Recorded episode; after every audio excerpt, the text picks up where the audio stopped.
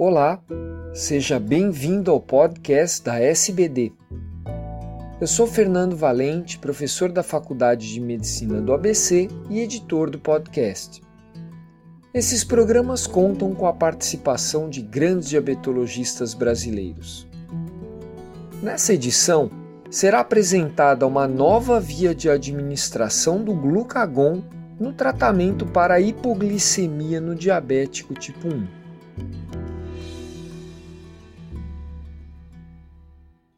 Olá, eu sou o Clemente Rolim, do Centro de Diabetes da Unifesp, Escola Paulista de Medicina, e co-editor dos podcasts da SPD, juntamente com o Dr. Fernando Valente.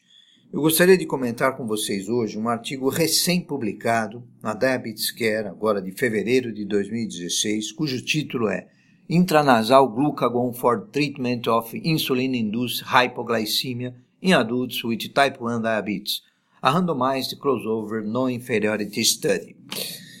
Trata-se de um estudo clínico cruzado e randomizado para testar a não inferioridade do glucagon intranasal em relação ao glucagon intramuscular no tratamento da hipoglicemia severa em indivíduos portadores de diabetes mellitus do tipo 1.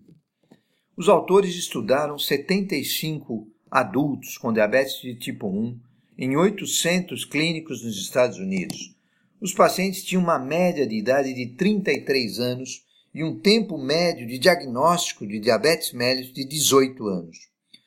O estudo comparou o tratamento convencional atualmente disponível para hipoglicemia severa, que é o glucagon intramuscular, com o glucagon intranasal administrado em dose única, na dose de 3 miligramas.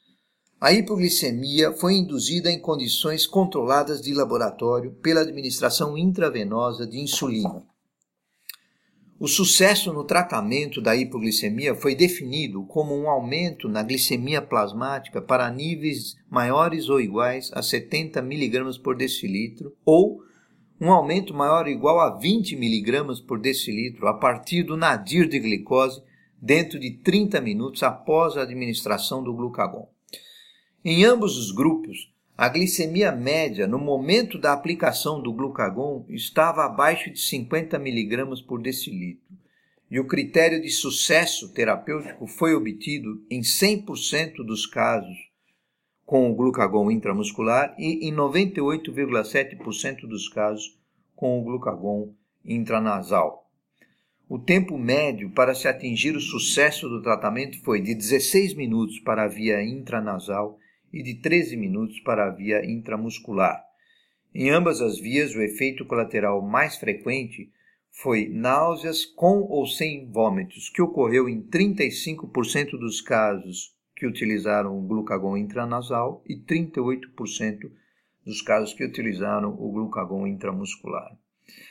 Não houve nenhum evento adverso sério e os autores concluem que o glucagon intranasal é efetivo no tratamento da hipoglicemia em diabetes do tipo 1 e ponderam que, embora as condições do estudo tenham sido controladas em ambiente de laboratório, os resultados são aplicáveis ao mundo real, onde a hipoglicemia severa costuma ocorrer na vigência dessa dupla perigosa, o excesso de insulina exógena e uma falta relativa ou absoluta na resposta endógena do glucagon.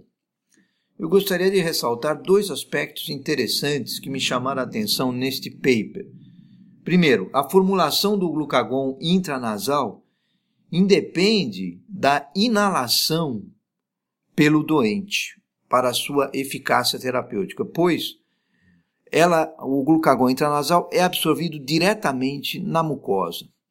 E segundo aspecto, Embora o pico de ação do glucagon ocorra 5 minutos depois do glucagon intranasal ocorra 5 minutos depois do glucagon intramuscular e o efeito terapêutico 3 minutos depois, a simplicidade do método de administração intranasal do glucagon em relação à formulação injetável permite que qualquer indivíduo não treinado em um, e em um ambiente não hospitalar possa administrá-lo facilmente e com um tempo total de entrega da droga menor do que a formulação injetável e, afinal, com uma maior taxa de sucesso.